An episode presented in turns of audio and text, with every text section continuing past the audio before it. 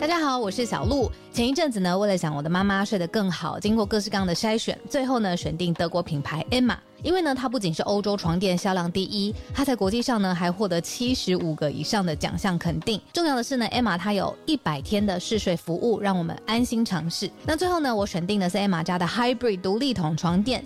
试躺之后呢，我就给它一个 hashtag 叫做云朵般，因为呢这一款床垫它有很强的包覆感，所以躺进去之后就像被云朵包住一样，很舒服，很有安全感。另外呢，这一款床垫的透气度也很好，外层呢有一个布套，它是可以拆下来清洗的。所以最近如果有睡不好想换床垫的听友呢，可以把握母亲节的期间艾玛的床垫组合最低到五五折。那输入早安新闻的折扣码 Morning，额外呢还可以再打九折。相关的优惠消息都在节目的资讯栏，欢迎大家点选链接了解更多。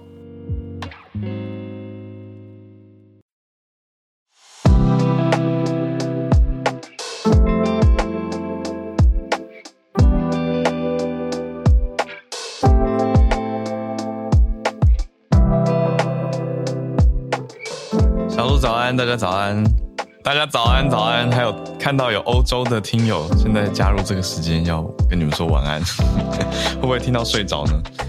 好，那欧洲是早就已经结束日光节约时间了，美国的朋友是上个周末刚结束日光节约时间，所以还是跟大家说一声早安啦。耶！欢迎大家加入今天十一月十四号星期一的全球串联早安新闻，大家早，早早早。今天礼拜一早上，我们在看了蛮多不同的选题，对，真的是一大早的，大家打起精神来。这个礼拜又开始了，这个礼拜又开始了，然后是十一月中了嘛？对，一转眼。今天早上你是不是有一个人要跟我聊？然后你说我一定知道，但我跟你说我真的不知道。你一定知道 Banksy。我真的不知道他是谁，他是谁 ？Banksy 就是之前在拍卖会上面一拍卖成功，他就把自己的画用画框搅烂的那个英国艺术家，那个涂鸦艺术家。有啦，你一定知道，就是他画他他的涂鸦艺术，街头涂鸦艺术风格很强烈，常常都是黑白的喷喷漆 graffiti，那就是一个小女孩。黑白色的小女，手上拿着红色的气球，气球哦，对，就是那一幅拍卖一结束之后，他他的那个画框早就设定好了，是远端遥控的，嗯，所以一拍卖成功，他就想要反制这样子的拍卖，他就瞬间启动那个画框把画搅烂，结果殊不知一搅烂更值钱，那个搅烂的画也值钱呢，对。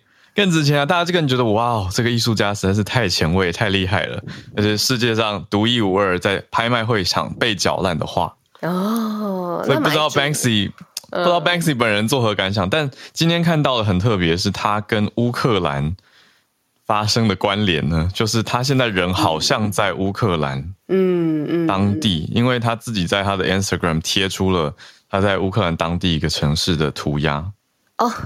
因为我觉得他的涂鸦虽然它是黑白为主，但是里面是有温暖跟希望的。这至少是我在看他的。我觉得它是一种暗黑的希望。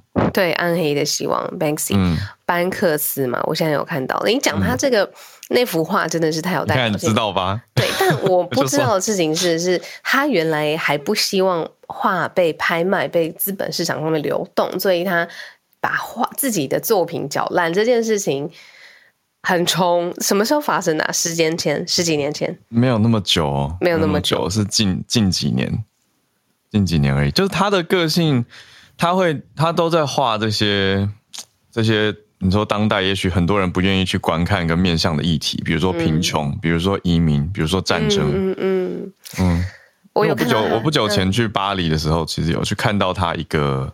算是艺术博不是博物馆，艺术旅馆啊，还有他的展览。嗯嗯嗯，他在他就是很喜欢做这种比较冲突跟你说有种 provocative art，算挑衅艺术吧。挑衅。但是他在以色列跟巴勒斯坦的边界，嗯呃，还故意在那个围墙旁边盖了一个旅馆。对，叫做 The Walled Off。Hotel，那那个 Waldorf 也故意跟纽约的对 Waldorf 的谐音嘛，所以它是被墙壁隔离的旅馆。那很多人就会说，哦，你是在赚战争钱呐？用这种话题在赚钱，你知道反反方面的意见也会有。理解。然后刚刚看到，就是我顺便在看他的画作嘛。刚刚看到他除了就是自己画嗯涂鸦之外，他也会对一些，比如说传统的罗浮宫里面的镇馆之宝去 emoji 恶搞他，就是蒙娜丽莎的微笑，他的那个五官变成一个，就是我们现在手机上面的 emoji，就是 他的脸的这个部分。哦，你说把 emoji。贴在对啊。本来的位置上，嗯嗯嗯，然后还有嗯，就是 有点批评流行文化，然后批评现在已经传统的，比如说呃，伊丽莎白女王，她的她也画一幅超大的女王，然后但她她脸上有一个像哈利波特的那个闪电，但是鲜红色的，那个是 David Bowie 的鲜红闪电标志，这样子，所以画在英国女王身上，就他会翻玩一些流行大众元素，可是放在你说有点。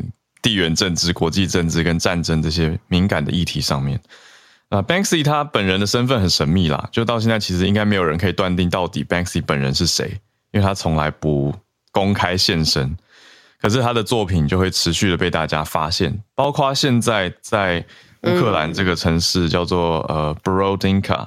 博罗江卡这个地方，因为 Banksy 自己发在他的 Instagram 账号，所以才证实了。我来看一下他的 Instagram，是一个 体操选手在倒立，所以有很多象征意义啊。Banksy，嗯，就是在一片瓦砾堆当中，一个屹立不摇的体操选手这样子的感觉。所以就像你刚刚讲，我看到了，是是一种希望，虽然它是一个无奈的在战争当中的场景。对，然后后面就是一些断垣残壁嘛，就是战争留下来的残破的建筑物。因为他这一幅涂鸦出现的这个城市，在二月的时候就被俄罗斯占领过。嗯，然后他再去上面作画，懂了。对，那另外有两幅还没有经过证实，可是风格看起来很像他的，是一幅是一个小小个子的人博倒大巨人。这就很有象征意义啊，那就会让大家想到大卫跟歌利亚，就圣经里面的故事嘛。那另外也影射了那个，因为他们那个博导的样子很像是柔道，那普丁很喜欢柔道，所以大家就在讲说，哎，是不是 Banksy？但这个还没有经过他证实，算是一种透过艺术鼓励鼓励当地吧，鼓励乌克兰，可以直接这样说。我是觉得艺术它有能力可以抚慰呃现况啊，抚慰人的情绪。你看到的时候，你会被带到一个新的地方，这些都有的。嗯，原来今天早上聊的就是这个，就是他，就是他。我跟你讲，还有另外一批人的心需要抚慰。哦，right，有。上礼拜我默默开了开了题，我觉得今天可以来多讲一点，更讲更详细，讲一些后续。真的需要，嗯。哎，对啊，我上礼拜五给大家的。就是各位币币圈之友的一句话，就是挺住啊！那我们今天的四题盘点就要开始了。第一题就要开始跟大家再多讲一点点，到底 FTX 这个现在是全球第本来是第二大的加密货币交易所，现在倒闭是怎么一回事？那后续有没有办法求偿？嗯，还有很多受牵连的单位了。我跟小鹿身边有一些朋友，多多少少也都是受到影响。那么第二题则是美国跟日本的峰会，好，地缘政治题啦。在这个峰会当中，美日双方同意要去加强同盟关系。那放在地缘的脉络里面怎么看？我们再看到第三题，日本现在要推出新的防疫政策，要兼顾自由跟社会经济，希望会有不错的效果。在最后一题，则是美国大企业迪士尼竟然也爆发出。传出要裁员，也会让大家有点哇担心，说这个会不会也是跟进了最近的 tech layoffs 这个科技业的裁员潮呢？我们就一起来看啊，先从 FTX 开始讲起吧。嗯，最近身边都有一些受灾户，而且整件 FTX 的事件，就是它的转折点的时间点很多，而且很非常快，就在上个礼拜。然后也跟就世界上现在最大的交易所就是币安很的收购很有关系。嗯，那呃，哎，我不知道币安赵长鹏他来到台湾的时候，其实我们有一群朋友有当面去见过他，是不会觉得他在商场上面的判断是这么的。我可以觉得他这一次很很很作风很犀利，犀利到不行了，就是非常严呃，温和的一个字。好，我们先把那个事件经过很快速的跟大家讲一下。反正就是它这个曾经是世界上面像刚刚浩尔讲的很大的这个交交呃加密货币交易所，它全盛的时期的时候真的是富可敌国。它赞助我们之前讲过的 F one，然后也把 NBA 迈阿密热火队的主场冠名权就拿下来了。嗯，然后它也是呃会代表整个呃加密货币圈去美国国会呃听证会的时候上场去解释，让现在的。国会议员或法规上面更了解他，所以他绝对是有代表性。那但是他就是跟世界上第一大的交易所币安一直就是你知道鱼蚌之争，就是在争第一名。然后嗯，币安也曾经说过可能会收购它。呃，但是刚收购的消息在市场上面发生，或者是呃大家一直在想说这个交易所要怎么运作的时候，其实已经有一小小波需要先把 FTX 里面的钱先提出来的用户。结果那个时候有发现说价格有很大的。波动，然后市场上面就不停的有消息，就是哎，是不是他实际存的资金其实比大家存入的资金还要少？然后也传出说，哦，他跟华尔街曾经借掉过十亿美元的缺口，但是当时他的缺口金额其实有六十亿美元。反正就是类似像这样子的消息不断在市场上面出现的时候，必然他原本说要收购，后来又因为。呃，应该是有监管单位说这样子的交易金额实在是太大了，没有办法，就是完完全全做成收购。反正就是市场上面的消息很乱，上冲下洗，结果就发现了大量的挤兑，大家就发现钱开始提不出来，或者是有人刚刚发现进去呃存稳定币，然后立刻就立刻的下一秒就被别人提出。那后来市场上面就非常非常恐慌嘛，一一就是一发不可收拾的，大家发现自己的钱其实是。蒸发成为化为乌有，大概是中间的过程，大概这样转折点非常的密集，这样市场的消息也都一直前后矛盾的状况之下，就大家眼睁睁的看着世界上第二大的虚拟货币交易所就崩塌，里面的钱不知道在哪里。创办人很快哦，真的是很快的事情，就是在上礼拜，我这边看的关键时间，我觉得是十一月七号的时候。媒体就已经开始报了，就开始说 FTX 的流动性可能不足，所以很多用户就开始提，就是大家要撤了嘛。结果 FTX 后来就不再受理提领了，所以你钱提不出来，哎，这个很很重大哎，就是你钱存在一个交易所里面，他不给你提领，这是什么意思呢？所以在隔天，就上礼拜二的时候，八号，币安应该说这个创办人 SBF。这是他的缩写嘛？对，FTX 的创办人。对对对，他本来觉得他是一个青年天才，那他就来跟币安在谈收购。那币安已经签了意向书，是有意要收购 FTX。可是隔天礼拜三的时候，币安就是了解了 FTX 的财务状况以后，就说放弃收购。对，真是急流勇退，那就瞬间。那结果 FTX 就缺八十亿美元嘛？那就后来就真的申请破产了，就是在礼拜五的时候正式申请破产，在。你看，就是在这个礼拜三到礼拜五的关键时间，这两三天，嗯，很多人还在说，哎，那是谣言吧，不要相信啊，或者是什么，就是各种消息、各种面向很多，就最后礼拜五，FTX 已经申请破产，就是证实了。那这些投资人的钱也不知道拿不拿得回来。嗯，做一个传统金融市场的譬喻好了，就是很多人把钱存到一个一个大型的银行当中，但是这个大型的银行钱再也提不出来了。然后你也求助无门，因为传统金融市场，你钱的问题、银行的问题，你有法规吗？但是在虚拟货币交易的世界里面，没有这样子的监管机构。嗯，对，大概是这样这样。那 CZ 在这的腥风血雨之后呢，就是币安的创办人赵长鹏，他是有写一个启示，我觉得很适合跟大家分享一下。他说，不要用你自己的币当成担保品，英文是 collateral 嘛，嗯，然后也不要你在加密货币里面不要去借贷，也不要想去有效的运用资产，它是一个资产的储量。他的意思就是说，不要去借，不要开杠杆来做这件事情，省多有效呢？很难有效，因为市场上面是这么的，腥风血雨嘛，变化速度这么的快。嗯，对呀。哎，这件事情实在是冲击到非常多多面向啦。因为在币圈或者是关注 Web 三整体的人都会有点担心，会不会因为这个事件冲击到整体社会，再再冲击大家对加密货币的看法，那更没有信心。那市场就更没有动能了，这是非常多人会担心的。而且在这之前，其实加密货币市场已经在主流的关键里面有沉寂一段时间了嘛？因为在更之前的那种上冲下洗，大家其实都不太喜欢看到这么不稳定的投资的环境。对，然后现在再出现是这样子的一个。对啊，这样让人觉得很冲击的事件，而且比特币跟以太的以太的价格也都冲受到很大的影响。那我讲最后一个点，就是也有些币圈的朋友在反思去中心化跟中心化这件事情，因为本来区块链的技术想要提倡的精神就是去中心化的金融嘛，对，没有监管嘛，没有一个更有权力的单位。对，可是像现在这个事件爆发，就会让大家觉得求偿无门，而且当一家交易所。大到一个程度的时候，它又变成了另外一种中心化。对啊，我记得你问过这个问题。对啊，我们跟宝博士做专题的时候，没错。可是我我没有想到，我没有想到会在今年度内就马上发生这么冲击的事件。我一直在问我老公呢，就是说，就是这个事件其实 Netflix 上面已经有，当然不是这个交易所，我记得我看的是加拿大的交易所，也是年轻才俊，然后。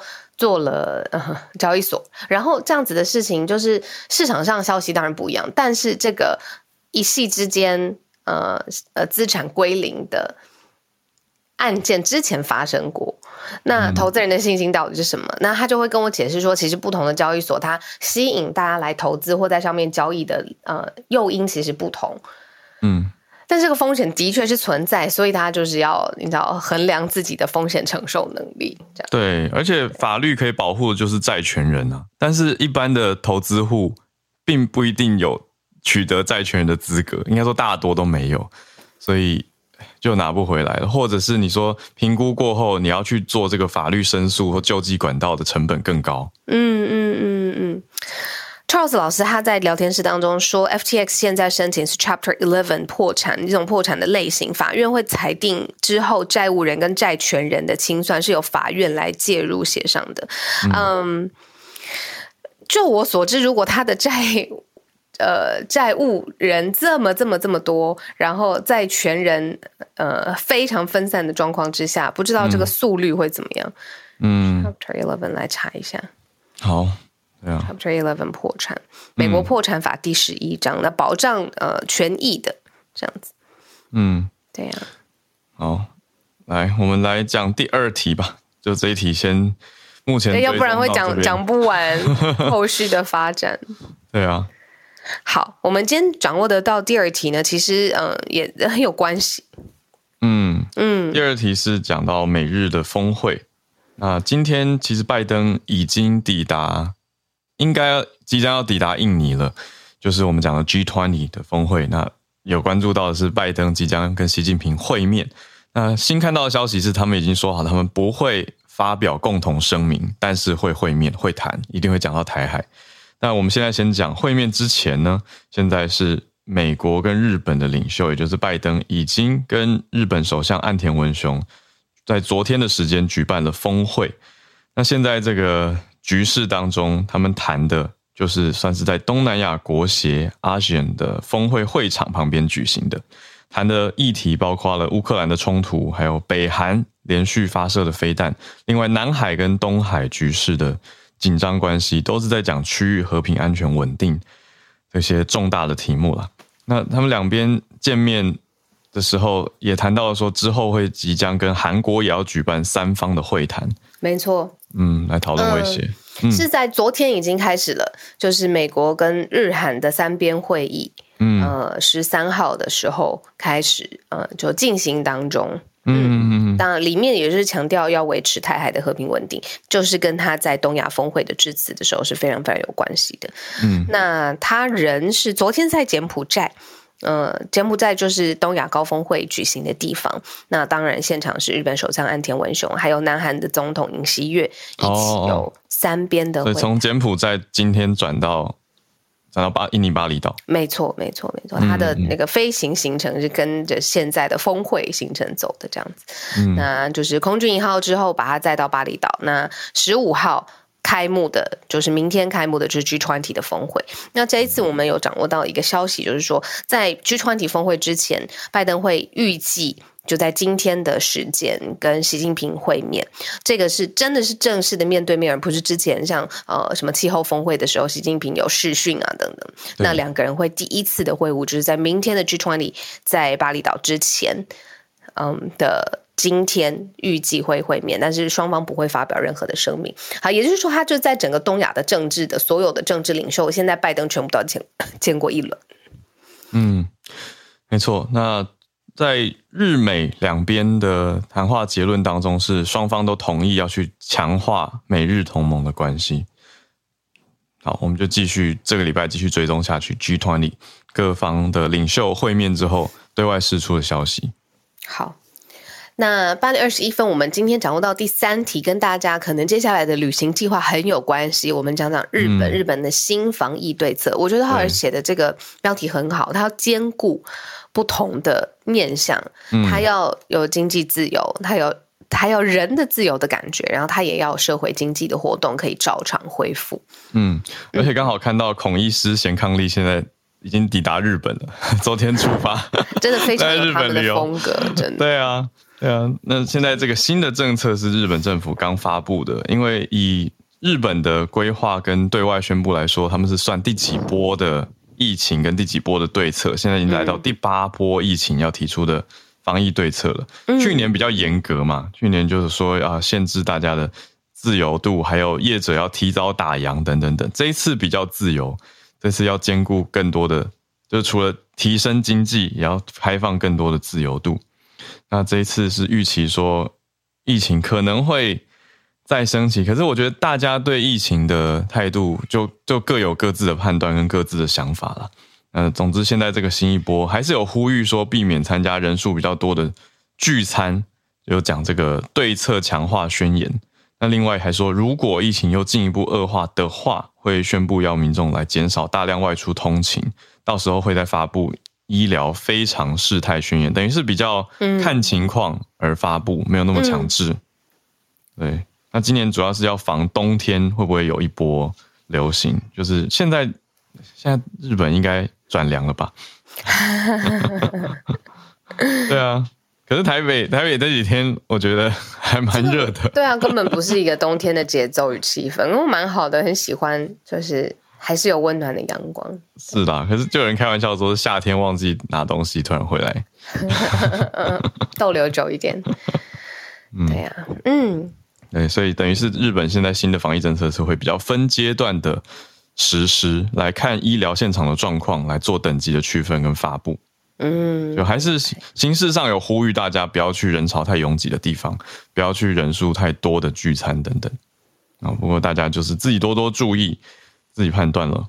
嗯，日本方面的行程好。那今天的第四题，我们为大家整理到了这一题，我觉得是整个美国现在大型企业面对到的一个风潮，可以用风潮来形容吗？就是嗯的一个决定。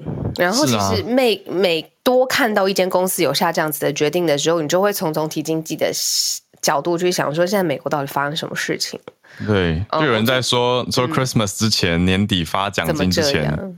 就是就是赶在年底之前，然后看完 Q 三财报之后，就决定算了，请大家就是卷铺盖走人。好，我们今天要讲的是迪士尼的裁员潮。可是最早整个裁员潮，我看到，然推特那个时候新闻炒得很凶嘛。对，然后再来就是 Meta，呃，他发了一个声明，我看到我朋友转给我看的是内部的，呃，不算内部，就是一个信件，那一次才一万六千多个人一次这样子，那。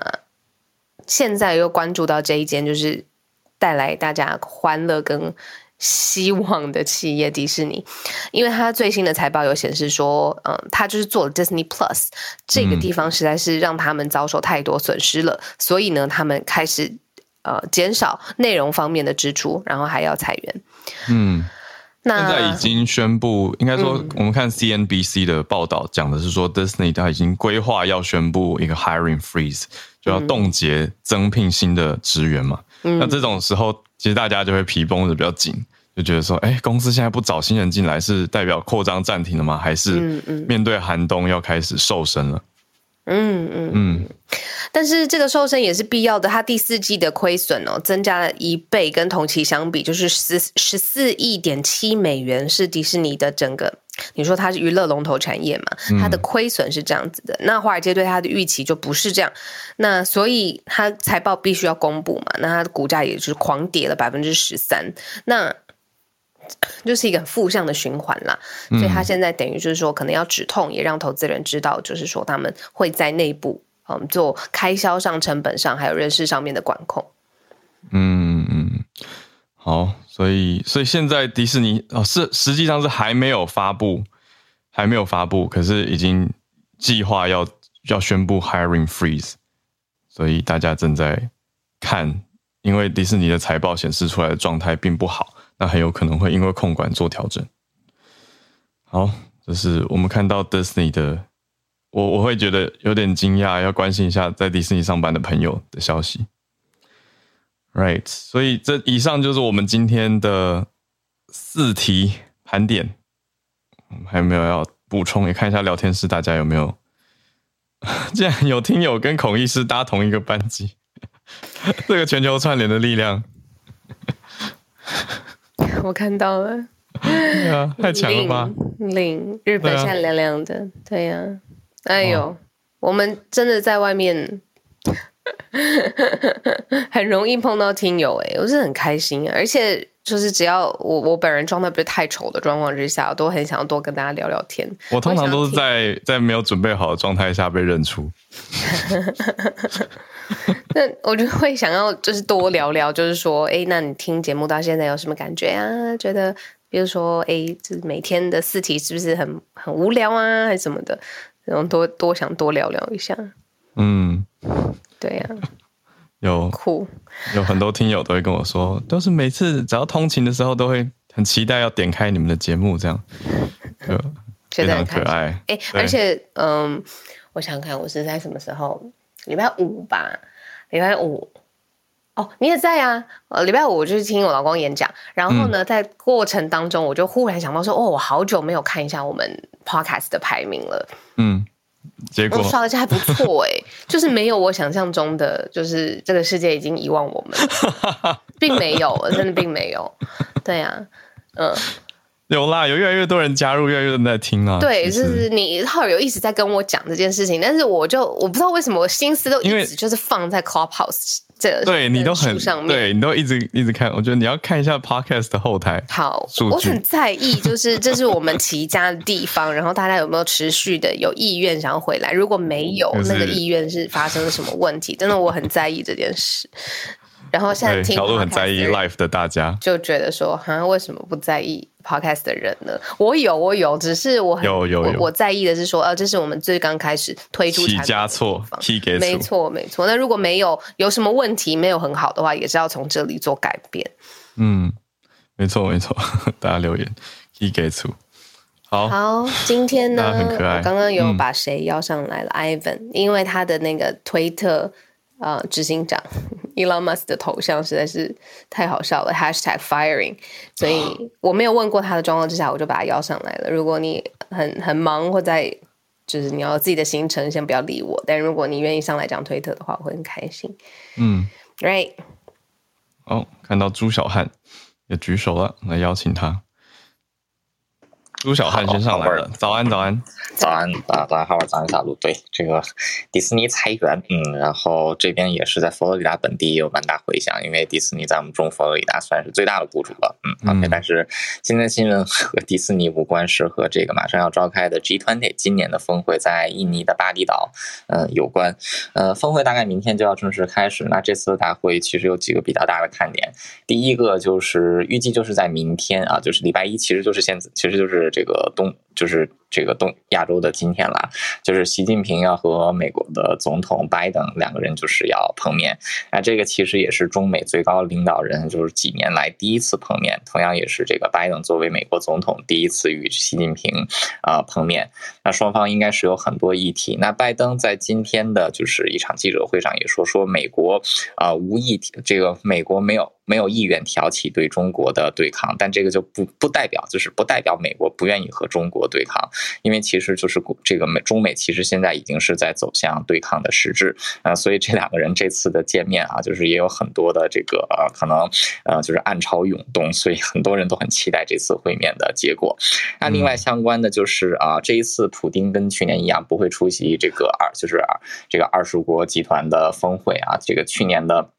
事后，俄罗斯是派出了他的外交部长，呃，今年呢应该还是派会派出他的这个外交部长，呃，那这个今年就是俄俄这个乌俄战争也是一个很大的议题，而且虽然说乌克兰不在 G 二零峰会的这个邀请，就是这个就参与国之内，但是被乌克兰被列为这个特别观察嘉宾，呃，所以这个乌克兰总统泽连斯基也会通过视讯的方式来这个就是在大会的这个开幕参开幕式上来进行致辞，那这个。know 这个乌俄战争也是一个很大的议题，然后另外一个比较大的议题就是经济相关，就在于全球经济的复苏。呃，因为就是因为 COVID-19 的影响，还有就是俄这个乌俄战争，其实是导致这个全球经济的供应链啊，一直都是不是很稳定。嗯，各国的经济其实多多少少相对于几年前都有了明显的这种啊，就是啊缓慢进，就是速度变慢，或者说上直接出现衰退。呃，所以这个也是一个议题。啊，另外就是今天美国啊。就是美国总统，然后韩国的总统尹锡悦，还有日本的首相岸田文雄进行了一个三人的闭门闭门会议。那根据他们出来的新闻稿，都表示对于北韩的这种威胁，三个国家都是极为的这个担忧。呃，所以看来北韩议题应该也是也会是这个在 G 二零峰会上一个探讨的方向。啊，另外根据 G 二零峰会之前已经透露出来的大会日程和发言稿，啊，表示对于缅缅甸的军政府 G 二零峰会应该也会做出一些。这种官方的表态，嗯，所以这个 G 二零峰会的话，它是有十八个国家，再加上欧盟的这个委员会主席和理事会主席，所以是十八国，再加上欧盟的欧盟的两位领导人，呃，所以虽说是这个，啊，不对。不好意思，说错了，它是它是那个就是啊，它是这个就是二十个就是十九个国家，再加上欧盟，就是欧盟它也算 G 团队当中的一个，所以是十九加一，其实是这个十九个主权国家，还有一个这个就是一个重要的国际组织，嗯，这样，所以这个一切要等，就是在等这个大概到明天的时候就知道拜登和习近平会面的结果了，嗯，好，就这样，谢谢，谢谢朱小汉，好，我们再继续连线，一样在美国，我们连线到。北加州的 Charles 老师，老师来跟大家是用经济学的角度吗？看看整体最近美国为什么这么多资钱的消息？对，Hello 早啊，浩尔早，小卢早，对，就是啊，就是除了就是上个礼拜啊，你们就是开始讲这个关注这个 Meta，还有一些高科技裁员之外。那现在又讲到迪士尼，那其实啊，主要有几个因素啦，就说为什么就是最近好像年底到二零二二年年底，就是感觉是整个企业在大调整这样子。那首先就是啊，在疫情中间的大爆发，很多企业就是呃误认为就是这是一个 new norm，就我们所谓的 new norm new norm，就是说在疫情中间其实有很多的生活形态的改变，比如说像是疫情刚开始的时候，很多人就是居家办公啊，然后一些高科技服务业的需求突然暴增，然后云端啊，然后很多这个这个高科技的一些需求，所以。很多高科技公司就认为说这个就是一个新的新的工作形态，所以说他们那时候就是啊拼命 增加这个员员工，然后那时候不只是念这个啊呃。电脑的，那我很多这个经济经济系的一些学弟妹，他们就毕业就直接呃不去，就就直接选择不不走这个学术界，直接去像 Amazon 啊，或是说呃就是去这个 Google 啊、Facebook，就是他们做一些大数据的一些分析、分析研究。对对，那时候他们就等于是啊，那时候就是很多大家都是在家里嘛，那就是手上满满的钞票，就是这个啊政府拜登大发大发大撒币，然后他们就是手上满满钞票就在一直不断的下单，然后广告就是呃这些商。商业就是这些这个商品就越卖越好，然后所以说他们的广告也越越付越付越多钱，所以说在 Facebook 他们就是呃就是一直在一个正向的循环这样子，他们就认为说，哎，这个或许是将来这个啊哦一个热潮，对，就是然后他们其实你如果说真的看数据的话。真正这些高科技业的这些工作数量，他们在疫情前大概四五年，连续四五年每年增加差不多百分之一点八到百分之二点二中间，大概百分之二左右这样子的工作数量增加。但在疫情中间，除了一开始之外，这个跌了大概百分之五左右，后来就是整个反弹回来。那连连连续二零二二一年、二二年都是百分之五的增长，所以说他们的这个整个就是除了呃反弹回来之外，还有更多，所以他们就一直是误认为这个就是将来未来的趋势。然后一直到今年，就是呃这个我们知道，就是大家开始线下消费以后，然后就是等于是发现说，哎，这个好像 并不是，并不如他们想象的，因为这并没有那么热。New norm，对，就是会会慢慢调整回原本的一个一个实体消费，对实体消费，还有就是说疫情前的一个情况。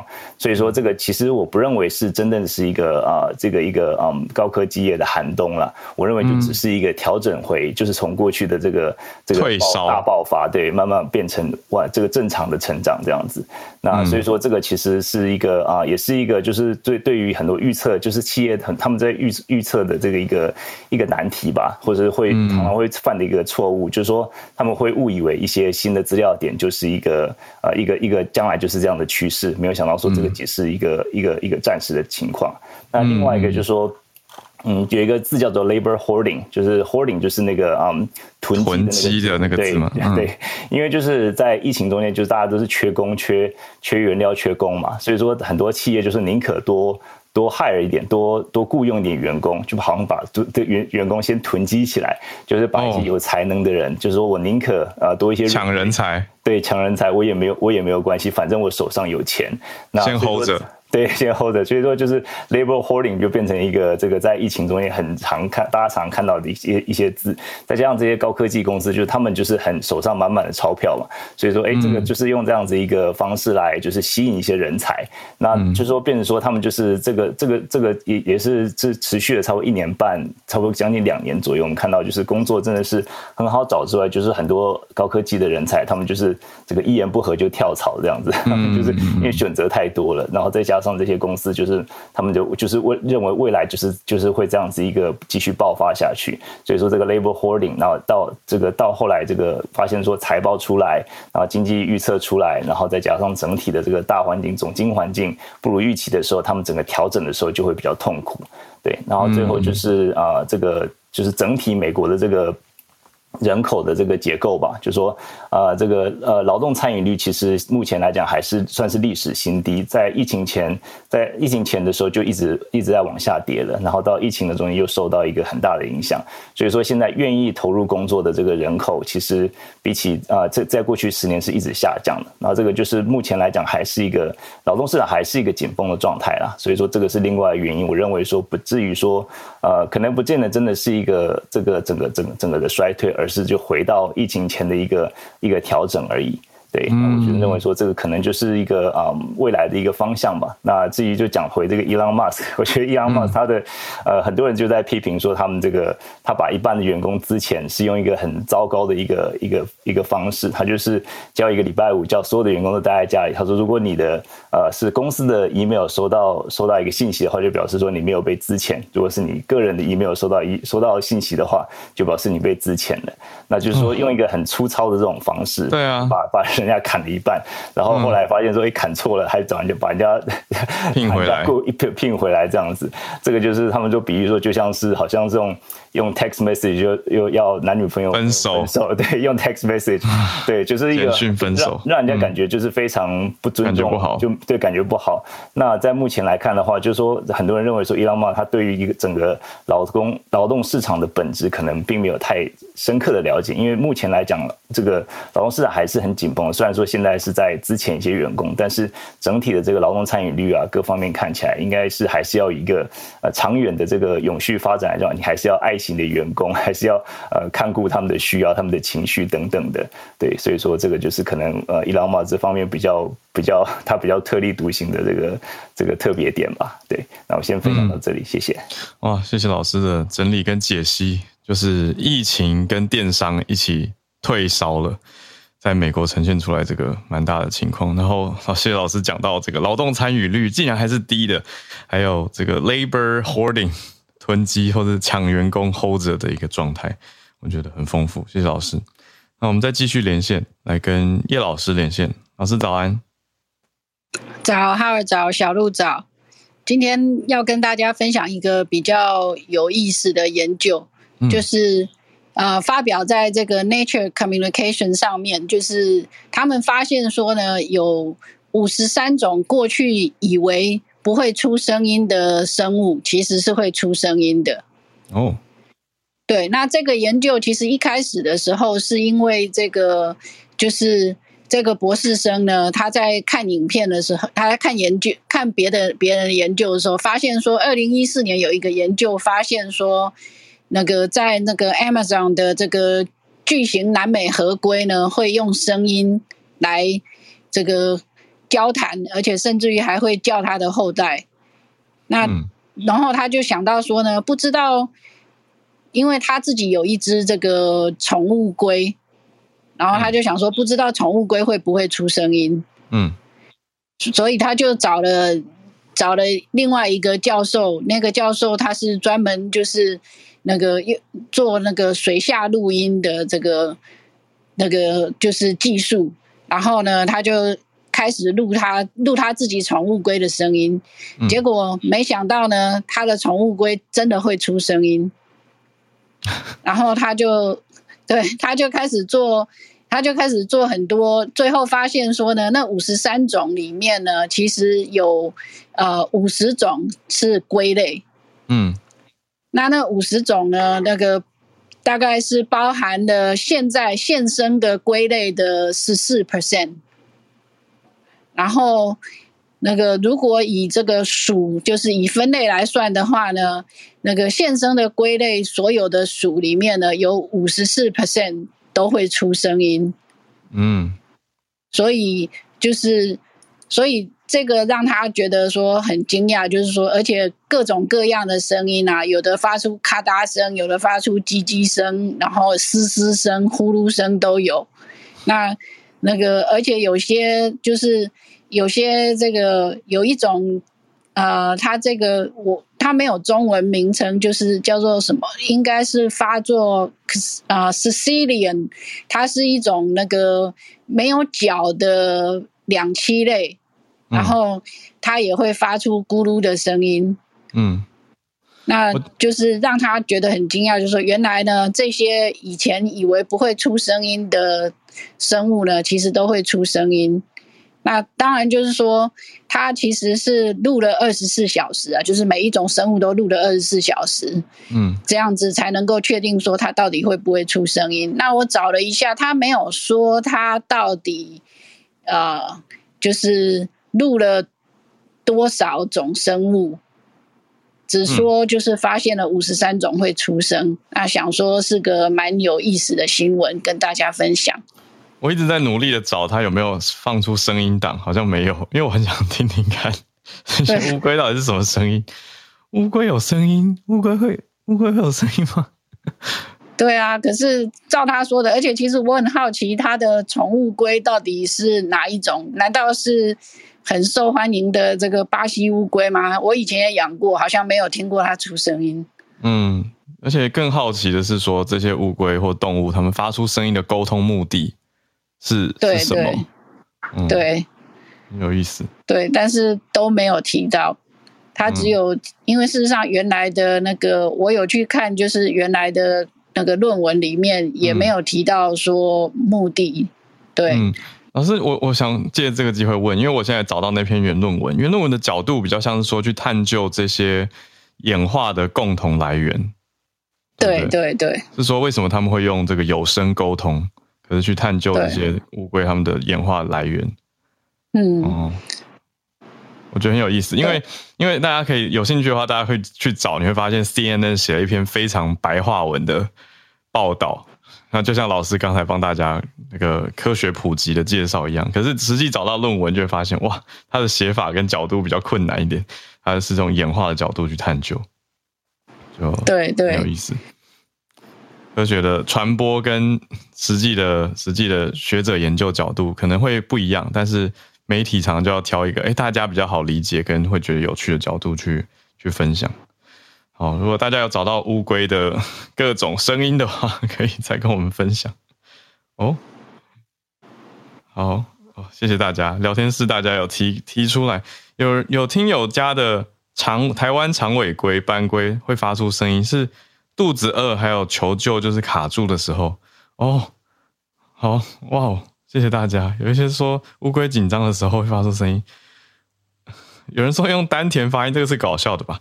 好，有人放的连接有声音，真的吗？陆龟会有声音，像小青蛙的声音很可爱哦。好，谢谢大家，大家都有观察到是不是？好，那那好，我我我来试试看大家的资讯，大家来听听看，好，或是大家也可以分享在我们的社团。我想说，我们就不要在 podcast 里面放一堆乌龟的声音，好像 听听友其他听友可能会觉得这到底是什么节目？好，再次谢谢叶老师。那我们今天最后一位连线，跟东京的听友翠翠连线。翠翠早安，Hello，早安，小鹿早安。好，嗯，好，润个喉咙，因为才东京才太干了。好，那就就是 没有，这是真的，因为其实会干到我每年通常都会因为这样就是喉咙发发炎而感冒。那其实前几天也是，不过有吃中药，所以其实已经好了。好，那嗯，就是其实。那因为其实到冬天，就像我这样子，因为干燥然后而感冒的人其实也不在少数。但因为可能最近因为疫情的关系，其实大家都很小心就是了。但是，嗯，我之前上一次好像也有分享过，就是其实除了那个那个 COVID-19 以外，现在目前专家最呼吁的，其实还是有关于流感的部分。其实，在疫情之前的日本。他们大概，他们估计他们在二零一九年统计过得到流感的人大概是一千到一千五百万人。对，其实仔细听的话，这个数字其实是比我们，而且是每年是这样，每年都会这样。对，所以其实比我们想象的是多，真的非常的多。那当然，其实如果你有流感的话，那一样嘛，就是在家要隔离，或者是说，如果你是小朋友，那如果你的班级太多人都是得到流感的话，其实是整班都要放假的。其实这个跟疫情是，嗯，我们现在讲的就是疫肺炎，其实是有点类似的。但是因为到了那个二零二零跟二零二一年啊，嗯，会因为嗯疫情的关系，它的人数整个下降到，我看到资料非常的压抑。那个二零二零年的时候啊，估计只有一点四万人得到流感，少太多了吧？对啊，我稍微更正一下，刚刚我看了一下，是二二零一九年是七百二十九万，然后二零一八年是一千两百万，但是到了二零二一年却只有零点三万人，而且这个是厚生劳动省，就是我们讲卫福部它的统计资料，就想诶怎么会这样？然后呢，他说其实一部分是因为。我们开始在呼吁要多洗手，然后请就是要戴口罩，然后还有是多漱口。其实这些就可能就是防止了流感发生，还有包括因为其实隔离措施大家都做得很好嘛。那另外可能还有一个原因，是因为其实当肺炎流行的时候，就是病毒跟病毒之间会有点相冲，也就是说，如果你得了肺炎，可能就比较不会得到流感这样子。嗯，这也是原因之一。但是最近啊，就是在这几个这几。几个月内，其实流感的人数又开始渐渐的往上升。现在平均大概每周会有一百个人就是得到流感。那就是专家是说，有可能是因为我们在两年两年内，其实就像我刚刚讲的数字，就是得到流感人非常非常少的情况之下，其实可能我们一般人的免疫力也是相就是。所谓的免疫力也是相对的下降，所以就变成是流感，它反而就又起来了。所以其实今年在各大医院，就是我自己去看病的时候，也会看到他们会呼吁要不要打流感疫苗，然后另外就是现在的肺炎疫苗也是要打。当然，其实专家还有说啊，可能因为现在还有肺炎的关系，那得到流感的几率。不会说到这么高，可是我们还是要注意，如果是小朋友或是老年人得到流感的话，它其实嗯引发死亡的几率比较高。那小朋友的话，还有可能会得到所谓的就是因为流感而引起的脑炎。对，所以其实今年的冬天可能会有点难熬。那也会就是建议大家来的时候，嗯，虽然说其实日本像应该说这么讲，就是跟我个人观察到的话，就是。因为其实现在开始，大家可能口罩也不戴，那还是会戴的，还是会戴。然后可能就是真的是也是玩的很疯。但即便新闻现在说哦，疫情在往上涨了，然后现在什么要有第八波，可是其实大家已经不是这么在意，就觉得啊，就是算了。所以其实，在日本人来说，已经有一种就是像流感了一样的感觉，就是随便了，所以他们其实没有这么在意，也不会这么的紧张。所以我就觉得，连电车里面戴口罩的人都渐渐减少。那甚至有很多他去出过国的人，因为有时候出国很多国家已经不戴，甚至好像听说在飞机上也不戴了。然后就有些人会直接在推特上大啦啦的说：“我拒绝在，我拒绝在哪一班飞机上面就是戴口罩。”然后呢被。对对对，然后因为好像搭搭的是那个去日空 ANA，然后他就是举出很多理由，然后说什么我上一班没有搭，你们这一班为什么要我？就是我没有带，为什么这班你要我带？然后就是非常的自满的说，哦，我去过很多国家，他们其实都没有带了，为什么日本还要这么的怎么讲食古不化呢？然后就是这个东西他非常自满，然后就是在推特上面也是引起这所谓的言上，有些人是觉得说啊，就是反正现在。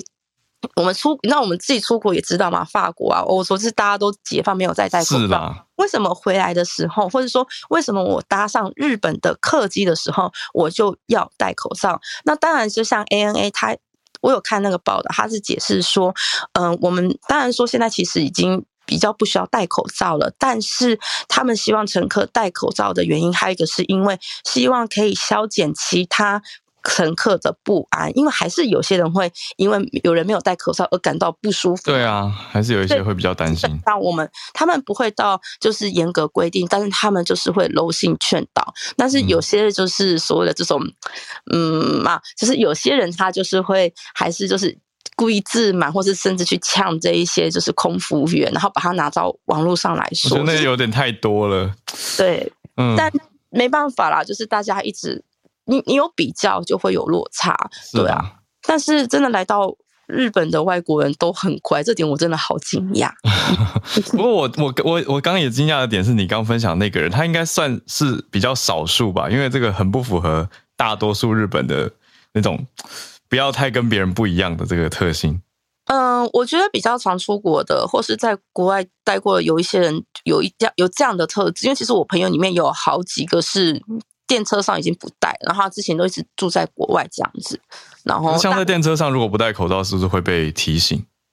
不会被提醒，只是大家会可能侧目，对侧目，或是离你远一点。而其实现在已经，因为已经没有规定，就是当然，嗯，就是电车会是柔性劝导说希望大家要戴，但基本上反而不会去跟你说戴口罩。嗯，对，只是大家会心里想说，这个人就是怎么了？不太一样，很奇怪，对，这种感觉。是的，是的。然后最后就是我在 bio 写的那个 influ，就是指流感的意思。然后在日文，它的全名叫做 influenza，对。但是在日本的 KOL 啊，叫 influenza 这样子。其实这两个 influencer，对，两个很像。早安日文，的，早安。一个有浊音啊，有杂，一个是还有一个长音，对，就是这样。好，那这是我的分享，谢谢。谢谢翠翠的早安日文。还有听友在聊天室有提到，刚刚讲的这个有一个词叫免疫负债，就是提醒比较高风险的族群还是要关注疫苗的资讯，特别是对于流感的关注，不要掉以轻心。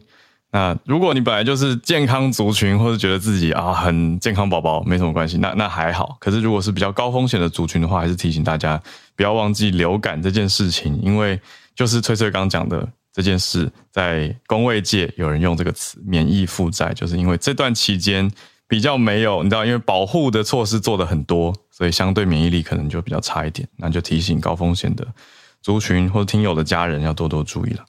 好，谢谢今天大家的丰富串联哇，我觉得又学到很多，谢谢。那我们今天的串联也差不多在这边告一个段落，明天礼拜二早上八点继续跟大家保持连线啦，我们就明天见。祝大家有个美好的周一，展开这个礼拜。我们明天见，大家拜拜。